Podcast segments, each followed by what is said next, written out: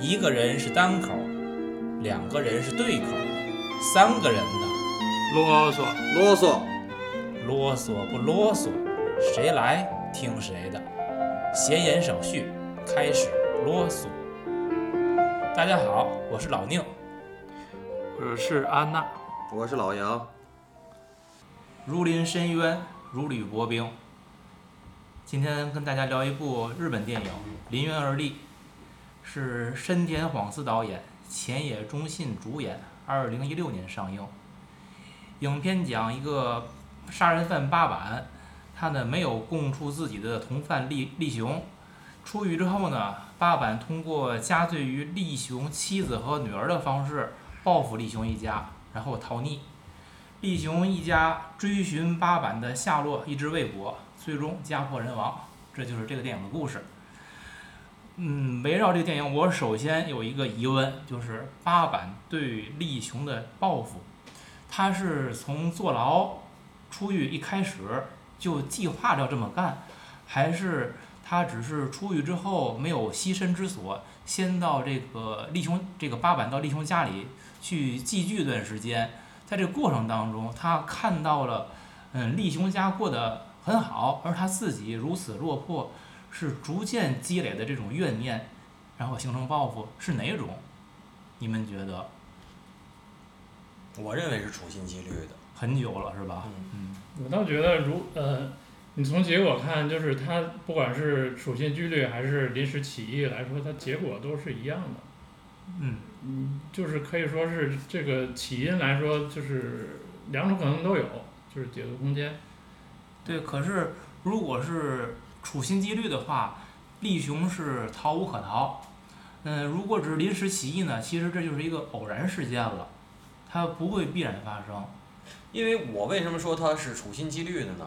他中间说的那些话，就是说什么，你看你在这儿能挺好的，什么这那个的，然后又对比他会弹那个那个管风琴，他小时候这个人受的教育不差，对，就是说如果他不犯这个事儿的话，他在社会上也是应该能是个至少是个中产阶级，并不是那种臭流氓啊那种人。对，嗯，他倒是那个就是呃，他之前的这个起因就是入狱十年前是十年吧，嗯，差不多吧，很多年。就是就是之前的这个起因啊，他没交代太清楚，就是两个人是为因为什么就是合伙，就是做了案，然后为什么就是这个八板去顶罪了，为什么他就没有顶没有被判刑？这事儿他没交代清楚。他儿子不说了吗？说我爸爸不爱说别人，他不爱提别人，然后而且是好像就是口角，口角，对，哎，口角，然后等于其实最后交代的也是嘛，就是他掐死了那个人，然后那人挣扎，等于这个这个这个这谁这个这丈夫呢，当年是摁着腿的，属于对属于是帮凶，对，对，这就是只言片语交代的前情的主要的。所以这这个这块儿给了很大的这个解读空间。我倒觉得他留这个白，其实比说的很清楚要好，嗯。但是就是也会感觉相当的模糊，因为你嗯。可以有好几种版本的解读，嗯。包括最后可能后边咱聊那个孝思到底是谁的孩子，咱们后边再说，这个就嗯。完全在于你往哪个方向去解释，嗯对吧？嗯，那八板报复立雄，我觉得这事儿本身啊可以理解，就是毕竟嘛，两个人干的事儿，嗯一个人过正常人的生活，嗯一个人牢狱之灾，嗯确实是差异太大。嗯这种报复心理，我觉得可以理解，但是你的报复方式。嗯你可以冲这个人下手，因为他是你的同伙。嗯你不照他下手，你却照他的老婆孩子下手，嗯。这就显得很很卑鄙了，很下流。就是这个事儿，你们怎么看？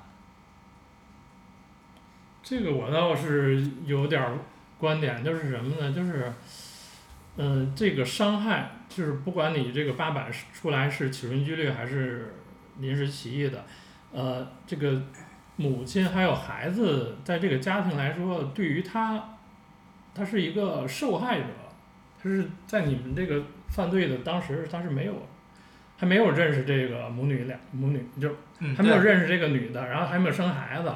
那如果你现在去出来报复，不管是什么去报复，在对这个家庭造成伤害，你没有对这个主要的，就是这个丈夫没有直接对他去进行这个身体或者心灵的一些个东西，直接你对直接对的这个是母亲，对他进行了一个性侵，然后又对孩子，不管是是是那孩子，待会儿咱再说是不是他主动去伤害的，那受伤的是先是孩子，然后是母亲，那我就觉得这个东西就是看着很别扭，就是代入感不是很强。一般情况下，你看，你不管是对对犯的同情，还是对他的厌恶也好，你都是带着感情来去看的。就一开始对八坂是还有一点同情，但是到后来越看越觉得，哎，这个是我是该同情他呢，我还是该恨他呢？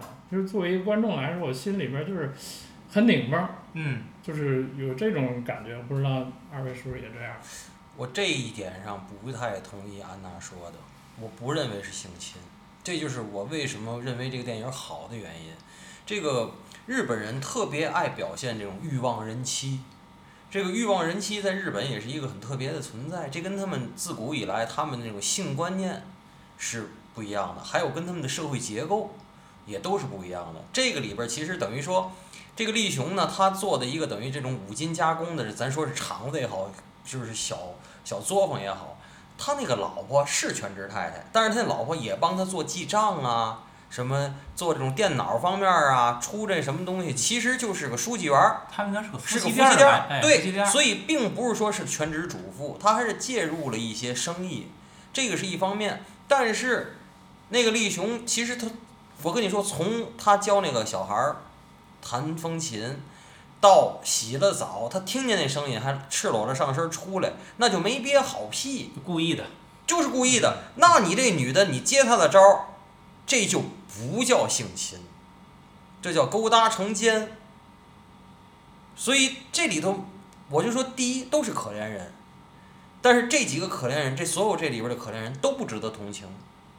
那小女孩呢，就是她那女儿呢，人小孩儿他没有判断能力，他不是成年人，那觉得这叔叔又会教琴，又不像我妈那么黑了我，那那肯定又弹的又好，所以就是这种完了又有种对这种陌生的男人的那种很朦胧的那种崇拜，其实不是爱，就是崇拜那种小女孩儿那种，我觉得很正常。对，非常正常。但是这里边儿就是你欲望人妻，你你这个你最后成这样，你最后打自个儿、抽自个儿、打自个儿嘴巴什么这那的，我觉得，我觉得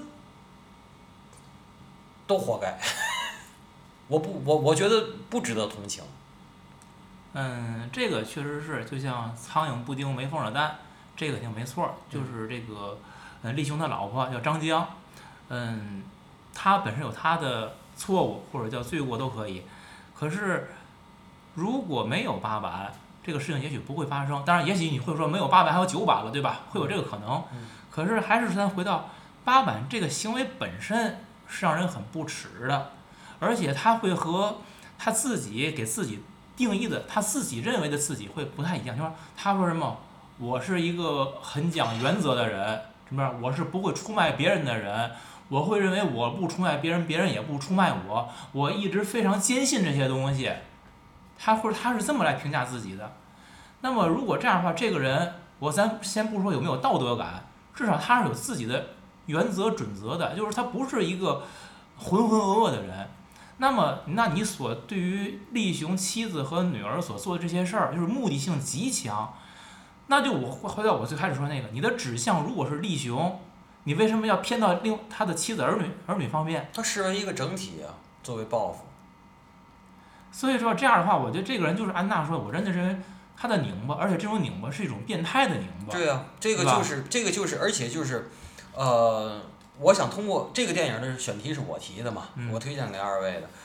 这个电影我到咱们聊节目的时候我已经看了三遍了，最最聊节目的时候我看第三遍，我又看出来一些不同的东西，但是我仍然坚持我想说的就是，你说的拧巴其实就是日本的这些文化里的这些变态，也不是变态，就是咱们认为很非常规的东西，也就是说。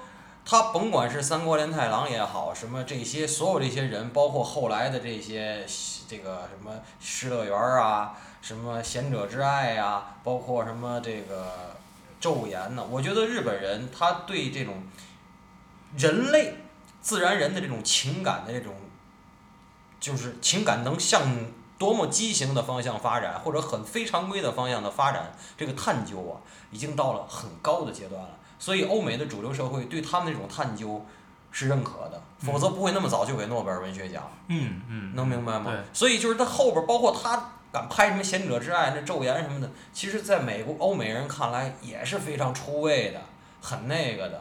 所以他们，我仍然认为，就是说本尼迪克特那个《菊与刀》是，其实是更贴切的说了日本人，就是这个在八坂身上是特别体现的。他那个白衬衫的扣永远得扣到第一个，永远是客气的不得不得了。但是他干的事儿呢，他干的是什么事儿？那些事儿都是咱们仨人都认为非常不耻的，对吗？嗯但是而且嘴里永远说的什么，我不会麻烦你们的，对吗？他说的都是这，这就是我见过的日本人。我我一直在咱们以前节目里好，如果一个很稳定咱们节目听众应该知道，就是我不仇日，而且我挺喜欢日本的，日本的吃的什么都喜欢。但是以我见过的日本人和我理解的日本文化，它的背后一定有非常非常阴暗的东西，有很多很多非常阴暗的东西，啊，所以这个电影就是很很体现这个东西，就是它的局，还有他的刀。就它表面上呈现的，可能越好看越光鲜，反而其实越为了掩盖它某些他自认为见不得人的东西，能这么理解吗？就类似于八坂那个系的那么严实的扣子，而里边藏的是一个什么样的衬衣呢？那个 T 恤呢？对吧？那红 T 恤，对吧？就是刚才老杨说的这个，我倒挺同意的，就是，就是我倒想说，就是电影里呢，他没有展现好的，一开始就是母女是信教的，吃饭之前会祈祷，但这个点呢，到后来它就没了，对吧？嗯，是信教，从基督教来说，他人是带原罪的嘛。那如果应应用到八百上，我觉得他的原罪带来的就是嫉妒，他从嫉妒带来的是后来的这些个报复，这些个伤害。那电影里他没有特别去强调这件事儿，我觉得他可能是他也不是基督教的一个国家嘛，他可能。他本来我觉得他是想往这方面做的，但是我觉得他后来可能就他的民族或者干嘛他我没做出来这个。到就是我现在就把我的观点抛出来，没在结尾，是不是合适哈？就是你发现最开始他着力的就是他们吃饭，他们吃饭只有这个立雄不祈祷，妈妈带着闺女祈祷。后来八板加入了以后，八板跟着他们祈祷，立雄仍然不祈祷。然后呢，其中八版做的一件事儿就是跟这女的形成连接，强连接，就是帮着他教会做事儿，对吗？对。然后呢，这些都给这女的极好的好感、好印象。可是实际上，你做这些事儿，甭管你立雄信不信，你这女的这张江，你是一个基督教徒该做的事儿吗？在通奸这件事儿里，在在在任何教，你别说基督教，任何教也不成立，也不同也不成立，对不对？然后，我现在想说的是，你这个立雄，你逃避了当初该负的那个，不论是刑事责任也好，还是你道义上的社会责任也好，你要用你后边的这个代价偿还。我老说，我说人的社会关系，现在其实咱们成年人，尤其很成熟的成中年人，应该认为所有的社会关系都是经济学，你这账算得过来吗？你这账是负分。如果你当初跟他一块儿进去了，你现在挺起胸膛堂堂做人，可能你也跟着祈祷，你可能在监狱就信了教了，你去忏悔，对吗？正因为你这个你逃避了当初该负的责任，现在第一要付出多少倍的那种东西去偿还，第二，你就是觉得那个教宗教信仰那东西对你没用，否则你为嘛你就跑了呢？你就能跑逃避责任呢？对吗？那现在好了。所有东西全还在身上，成百倍、成千倍的还到身上。那么我就说，这东西你犯什么样的错，需要用一生去偿还；犯什么样的错，你当时就能偿还。那你说这个人如果犯错了以后，他这个就只能偿还，相当于就是没有没有机会，相当于是，对吧？所以我认为，就是第一不能逃避嗯这件事儿。第二呢，我更愿意用佛教的这个这个理思想来解释这些事情，就是说一念起，一念灭嘛。佛教佛教讲的就是灭念头，就是你别让念头起，别让这件事儿发生，你就不用负责。只要发生了，你一定得兜底，你一定得买单。这是肯定的。那也就是从力雄没有跟八坂一起坐牢那天起，他基本就是注定毁灭了，对对，吧？没错是这概念吗？没错。我起码我个人是这么觉得的。对所以呢，我看这点一直在觉得，嗯，力雄当初他做了一种逃避的选择，就是这种选择实际是使他自己置于了一个被动的地位，就是他未来的生活已经不能由他自己来决定了，嗯是八坂来决定的，或者是其他被他伤害的人，就是或者因为他这件事儿连带受到伤他认为害的人，八板不找他算他便宜，但是八板找他来，他一句话都不能说，只能接受。对嗯，就是就是他其实就是没有没有选择权了，他只能任人摆布嗯。这个任人摆布的过程当中呢，我觉我想咱们再看看，就是为什么力雄会让被八板折腾成这样？这要回到他自己的这个家庭来，对吧？就是他和张江他们这种家庭的特点，包括夫妻关系。因为我看这个电影，从一开始那个钟表滴答滴答滴答，就是非常焦灼，一片一开始非常焦灼，可能跟后来的感觉都不太一样了，就一种已经隐含了他们这个家庭的关系是很紧张，表面上的平淡，实际是非常紧张我觉得。不是紧张，我觉得是是一种疏离。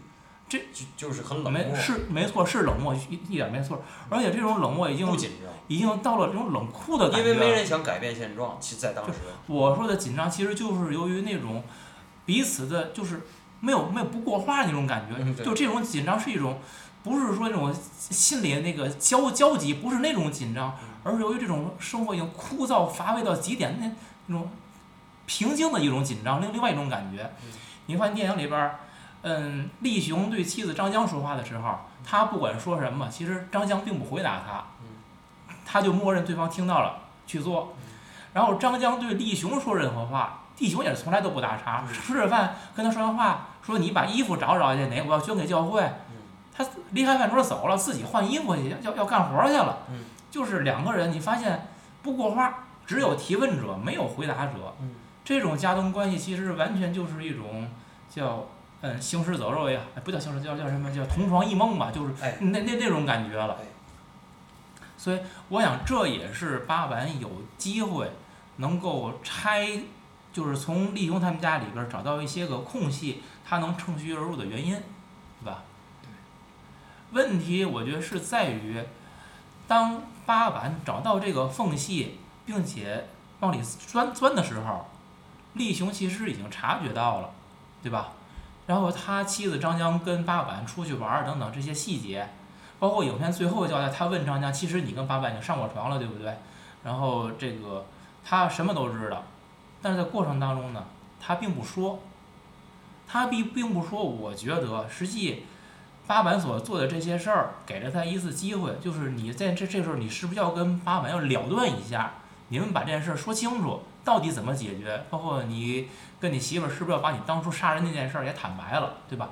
我觉得这是给了你一次新生，或者是就像老杨以前说的，你注定毁灭的时候，我其实是给了你一根稻草的，而他并没有去做，他是继续去纵容，相当于是进一步走向了深渊。所以我我觉得，嗯，怎么讲，力雄也好，八坂也好，都属于罪有应得。我我为什么聊这个电影的时候，我老想把我最后想说的话提前说。嗯首先，二位同不同意这是个好电影？非常同意。嗯。然后我想说，他那个结尾已经没法再好了，你知道为嘛？嗯，让小孩们都都救不过来了，然后这些罪人们仍然活着。嗯，是我说的嘛，该死的那个都没死，嗯不该死的都死了。对呀、你不觉得活着是受罪吗？我让你继续受罪。嗯，其实他那个男孩儿啊，就是是不是他亲儿子也不是太确定，你说不是不是谁的亲儿子，力是雄还是八八坂？坂的亲儿子，也不是太我确定。我我基本认为那就是那个就不是八坂的儿子，那一定是立雄的儿子。我基本我是确认的。怎么会是立雄的儿子呢？嗯，首先呢，你看，就是八，如果他是八坂的儿子，八坂的儿子到他这儿来打工，首先，我恨八坂，对不对？再说我恨无及乌，我恨八坂，我是不是连儿子一块儿我都会恨？这是第一点。第二，这个力兄来了以后，你看片子有个细节，啊不是那个那个那谁，这个孝思啊，就是名义上的八坂的儿子，孝思来了，力兄跟他说，他说你让我看看你的脸。他为什么要看他的脸？你包括这个孝思人物形象，你觉得他长得更像谁？那个圆圆乎乎，有点像那个鸡蛋鸭蛋型的这个脸，是更像力雄的。你这过度解读了吧？真不过度，哎，真不过。而且你再想，最后救人的时候，他们那个不掉河里了吗？呃，力雄先把他媳妇儿救上来了，对吧？救到岸边儿，然后孝思是当时去救那个小莹了，就是力雄的闺女，几个人都躺在岸上。力雄第一个是给他媳妇儿按压，做了一些个抢救。第二他管的都不是他闺女，他管的是那个孝思，去玩命去救孝思，而且你看他救媳妇救几下不行了，救孝思是又人工呼吸按压，玩了命的弄。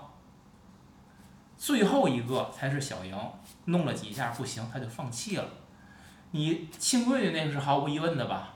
你说咱就说，按虎毒不食子的原则，那个你的亲人跟别人这个同时受伤，你先救谁？一定是救自己最亲的，一定有排序。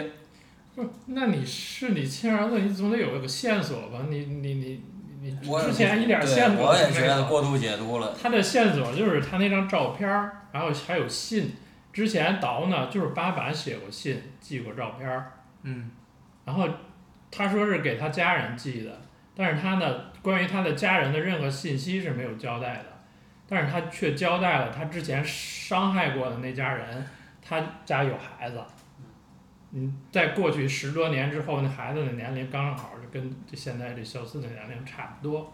这个我忘了，我以前我以前我看过一个，那要你要这么解读，我可以按你这个路子解读，就是那个受害者家的那个的儿子伪装成八坂的儿子来他来报复来了，来是。应该这个杀人案好像是跟跟强奸还是什么的，好像是有关系的。我忘了以前我看过一个啊，呃，当然我为为什么我说这个又是那个烂豆瓣儿上说的，估计。我忘了好早以前看过的，就是片子开始交代的不清楚，他就是给了你一个很大的解读空间。首先，孝子到底是爸爸还是弟兄的儿子，这件事让你会很很暧昧，让你觉得你看不明白。后来那个应该是张江说的，不要留着这个孝思了，应该是他说这是爸爸他他不不想要。立雄说什么？哎，这是咱的诱儿啊，拿他去引诱八坂来。可是你看他对这个孝思是怎么对待的？手把手的教他怎么干活，给他讲那些个东西，那完全是对待亲儿子的方法。你看他以前对任何一个工人这么去教过吗？都是你干去吧，真的不一样。这里边儿会有一种很细微的那种细腻的情感，是带有一些亲情，反正我是感觉到了不一样。所以就是原因就是他之前的那个前史那个案件是怎么发生的？啊，对他不他不交代清楚，你就想怎么说怎么说。对，嗯，这片子里边儿有一个，嗯，小莹小时候讲蜘蛛，就是，嗯，小蜘蛛会把这个蜘蛛妈妈吃掉，然后这这个故事，你你你们怎么看？他想说说什么呀？或者有什么隐喻这里边？我也没太理解啊，这个故事有没有宗教意味在里边？因为我就关于这个基督教的东西，我也不是太了解。反正我就想往这个关于解读这个电影，我就想往这个宗教方面去想。这个故事呢，我也想往这个方面想，那可能知识储备量不够吧，就是没没没连起来。这电影往宗教解读吧，我觉得难在哪儿呢？它开始给了你一个宗教的一个引子或者一个扣儿，可是呢，它叙事过过程当中，它放弃了一条线了。其实是挺好的一个一个起点，对吧？但是你后来讲的东西就跟它建立起来，相当于把它抛开了。那我觉得也是可能是这个电影相对不成功的一点，就是你可以不放宗教，但是你既然放了他，你应该把它去讲完整，否则你宗宗教说的那堆东西，他的对人的约束啊、道德等等的，可是呢，后来他对人的日常生活，他并不发生任何作用了，就觉得有点就脱离了、脱节。像蜘蛛这个故事，我是觉得力雄后来提起这个故事，他说的是什么？是蜘蛛孩子把蜘蛛妈妈吃了，然后呢，是蜘蛛孩子说是不会下地狱，啊，蜘蛛妈妈呢，这叫牺牲，对吧？这好像是小莹说的还是张江说的。然后这个力雄说那不对呀，你蜘蛛孩子，你要是不下地狱，将来你为你的孩子，你再下小蜘蛛，你让你的孩子把你吃了，那你是上天堂吗？你做牺牲你能上天堂啊？你又上天堂又下地狱，你到底是什么？其实是人是不能自处的。那我在想，其实这事儿没那么复杂，嗯，本来就是一个丛林法则，它就是一个人家的生存方式而已，这里不牵扯道德，是人非要把它加以道德的意义，这事儿就变得难以解释，对吧？嗯，就像八坂，他要报复力雄，其实你就我认为你就做一个简单的对他的报复就行了，可是呢，你对他的妻子和孩子所做这件事儿。你就要要把道德因素，你就给牵扯进来了。其实是把挺简单的一个复仇，演化成了一个牵扯到伦理、牵扯到家庭关系各个方面一个复杂的事情。那就是他他这样做呢，实际目的就是想对他的他想报复的人施以更大的伤害而已。那老宁，我问你，就是说咱们延伸说，就是这个。这个片子里的悬案挺多，其中最大那个悬案，那小女孩摔摔摔那个脑子那样了，流流流一地血，是八板造成的吗？你认为？很有可能是，但是你说你要如果说他不是吧，似乎也解释了。这个八板，他他确实是一个不太爱爱解释的人，他是个坏人肯定的，但是他后来他不是一个太爱解释的人，我觉得以他拂袖而去的那个情况。他应该就是他上次杀人，甭管是跑不成或者怎么样，起码他是一个承担责任的人，而且也没说别人。嗯。又是有这小女孩没事儿穿那轱辘鞋、滑滑鞋的那个，我认为是个意外。有可能是个意外，但是影电影的镜头里边交代过什么？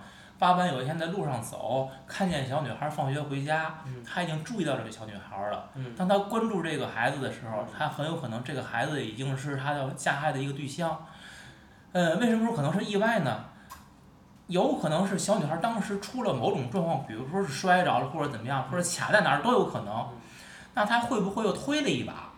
就是在她已经受到一个小伤害的情况下，她把小伤害变成大伤害，或者是小孩受到了伤害之后，她没有去及时的施救，而是任这件事继续发展，让你最后变成植物人。所以其实我是觉得，就是说这个案子呢，如果能破案，就是这个悬案啊，那当然最好。如果不破案，其实我觉得好多人去去探讨，就豆瓣上的去探讨，这到底是不是他干的？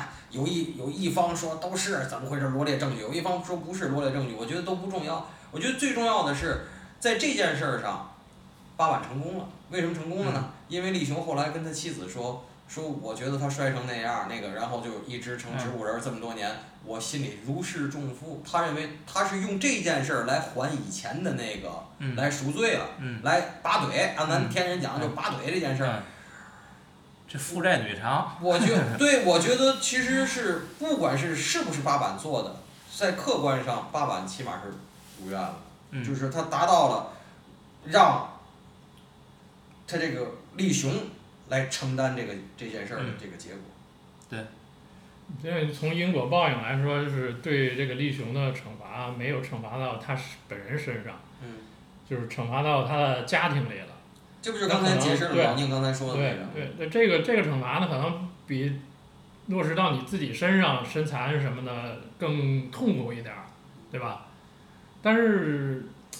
就是从电影里来看呢，就他本人也并不是很痛苦。对，这就是我想接你这话说，他痛苦吗？对，他解脱了，他不痛苦啊。嗯。所以说，你说这个报复或者是复仇，他他的目的是什么呢？他实际是结果是。把他比原来轻松了是吗？对。对啊，他不说嘛，这孩子就是我本来我有罪，这样他替我偿债了嘛。为什么张江最后要跟他离婚？不也是他说这句话以后吗？对吧？哎，嗯，就是这个理念，是不是身为日本人更能理理解一点儿？因为这电影是当年那个日本寻报十佳嘛，他能入选十佳，那肯定是有有理由了。对。所以说，是不是日本人更能理解这套逻辑在里边儿？完，咱咱作为中国人，这种道德观是不是太理你解？你说这边逻辑啊，咱再分析一个逻辑。嗯，八坂跑了以后，力雄他们家一直在雇佣这个侦探啊，什么去调查八坂的下落。八年查了八年，最后是有有一天张江是说，要不咱放弃吧，别查了。力雄说不行，得接着查，对吧？是他为什么要接着查？其实八坂走了，他是受益者，而且就是小莹已经受到伤害，他认为长罪了，他应该更放松一些。他为什么还要接着查？是作秀吗？还是有其他的目的这？肯定不是作秀不就。对，就是说是什么呢？就就是说来理解这个逻辑。那么后来呢，真的是，嗯，就是那个侦探拍了一张非常像八坂的背影照片的时候，找着这个人在哪儿了，猜测是。力雄又说我们不查了，他这是怎么一个心路历程啊？开始坚持要查，真的有一个比较确切线索，又又说我不查了。我我没太明白他这个脑脑路是怎怎么回的路，没太明白。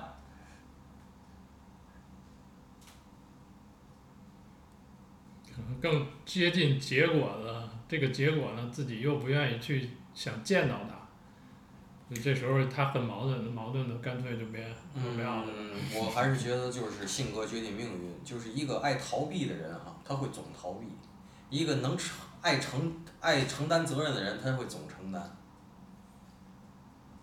就就是这么一回事儿。而且我这个日本电影儿，它单独是一个劲儿，你不觉得吗？就是这个电影儿，我看到第三遍的时候，我觉得看第一遍，我觉得就是一个哎好电影儿；第二遍呢，我觉得是个家庭片儿；看第三遍，我这次看，我觉得完全是恐怖片儿。哎，对它其实是很有张力，其实。而且它的很多镜头感，八坂一开始在立雄那个工厂门口那个出现，嗯穿个白衬衣，他往那儿一立，那不标准的一个恐怖片儿的一个恐怖镜头的一一闪回嘛，就那样嘛，很标准的。还有一个呢，就是我想起我一个大哥给我讲的事儿，我那个大哥，呃，曾经在里边儿待了几年，跟八坂一样。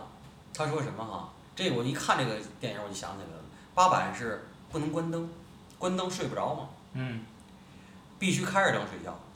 我那大哥就讲，他在青波洼，啊，说我是你看我这种人，是我的卧室必须是窗帘是两层，里边得带那个锡纸的那个，就是那个遮光布的。遮光布对，我得我必须得那种，我住酒店也是要求得那种，得是完全纯黑。这个在他们这种人是完全不可能的。我那大哥给我讲，在青波洼在监狱，就是睡觉必须很亮的灯照着你，而且你是不可以翻身侧身睡的，必须你练就躺平了，手露着在胸口睡觉。你像我这种必须侧身睡的不行。怎么着挨打。不是，他不是，就是挨打都是轻的，这不能说啊，就是说，就是过来过去，他不有巡逻的人嘛，嗯，甭管是管教还是警察，每个人的脸要清楚的看到，二十四小时要清楚的看到，然后就是手要清楚的看到，不能说你扣着睡觉，什么你我不测试我睡不着，我那大哥有一句话说的，那是你没进去过，或者你不够困不够困，你够困，我要求这个姿势，你就是睡得着，还睡不睡特别香。这就是由八板这件事儿说的。他这个，然后第三个就是你看那八板那个吃相，你看别人吃饭什么速度，他吃饭什么速度，完了吃完了自个儿就上水池子那儿去，那就是长期监狱的结果。这标准不抢的吃不上标标准的监狱吃法，啊不抢吃不上没错没错。哎，恨不得我再从你那儿再弄点儿，那就更好了，你知道吧？他是这个，就是这个这些细节，我是都铸就了这是个好电影，而且我觉得能对，比如说有一些生活的观众能有能有更多的思考。这个电影啊，我想咱们最后聊聊这个，它叫临渊而立嘛。对于这个渊的理解，因为我对这个渊，我有三种理解啊。就第一种，我就说，这个渊，它是一个深渊。深渊呢，其实是一个是是深渊，就是你踏进一步就是无底黑洞；还有一种，这个渊是什么？它是其实是一种未知，你也不知道它到底是好的还是不好的是什么东西。那是你站在这个渊之前，你是要走进去呢，还是要探索它？是一个未知世界，这我觉得是一种理解。第二个理解，我觉得这个深渊它是一种位什么样的位置感？就是说，我们作为一个人类的共同体，我们可能面对着我们共同面临有共同的深渊，但是实际每个人跟每个人之间，我觉得都隔着一道深渊。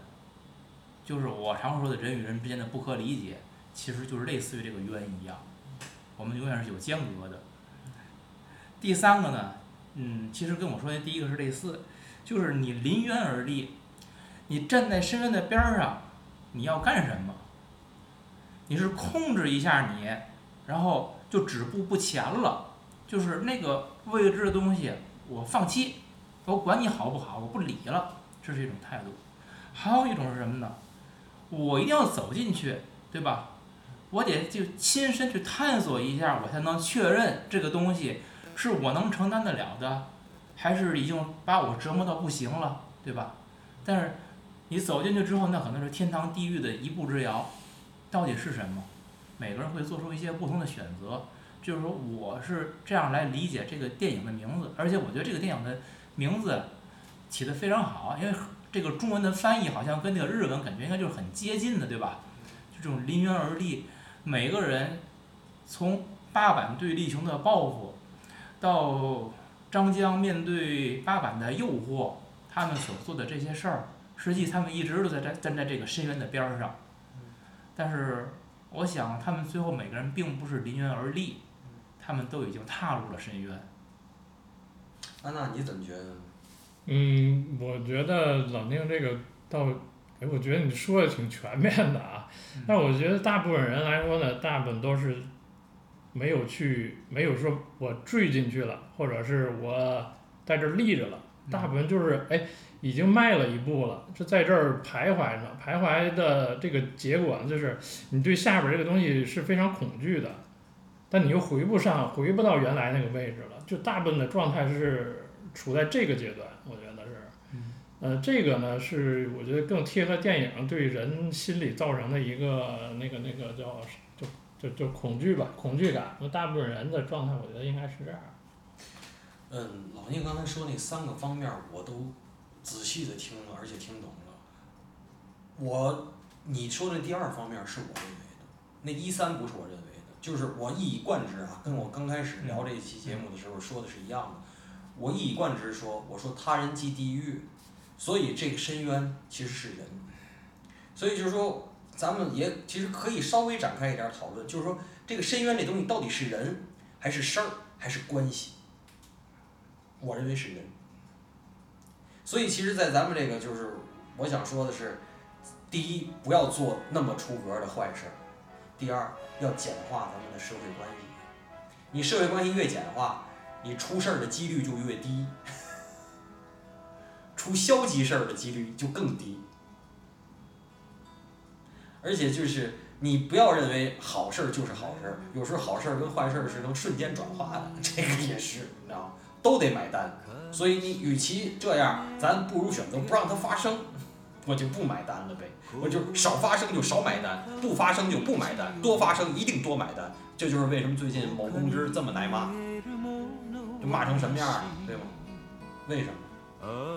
他掺的面儿太多了。欲戴皇冠，必承其重呢。好事儿就是好事儿，不一定。那颈椎病。所以这个这个电影还告诉咱们一个事儿，就是报复的最高境界是啥？是诛心，不是肉体毁灭。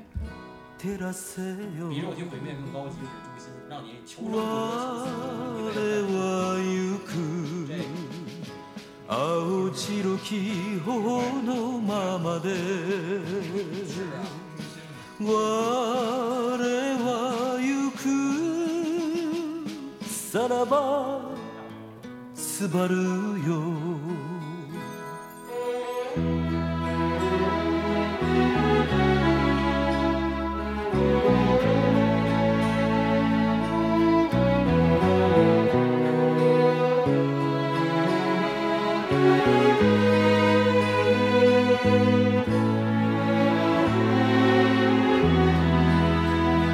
息をすれば胸の中木枯らしは泣き続ける。されど我が胸は熱く。夢を追い続けるなり。ああさんざめく。名もなき。星たちよ。せめて鮮やかにその身を追われよ我も行く。心の命ずるままに。我も行く。さらばすばるよ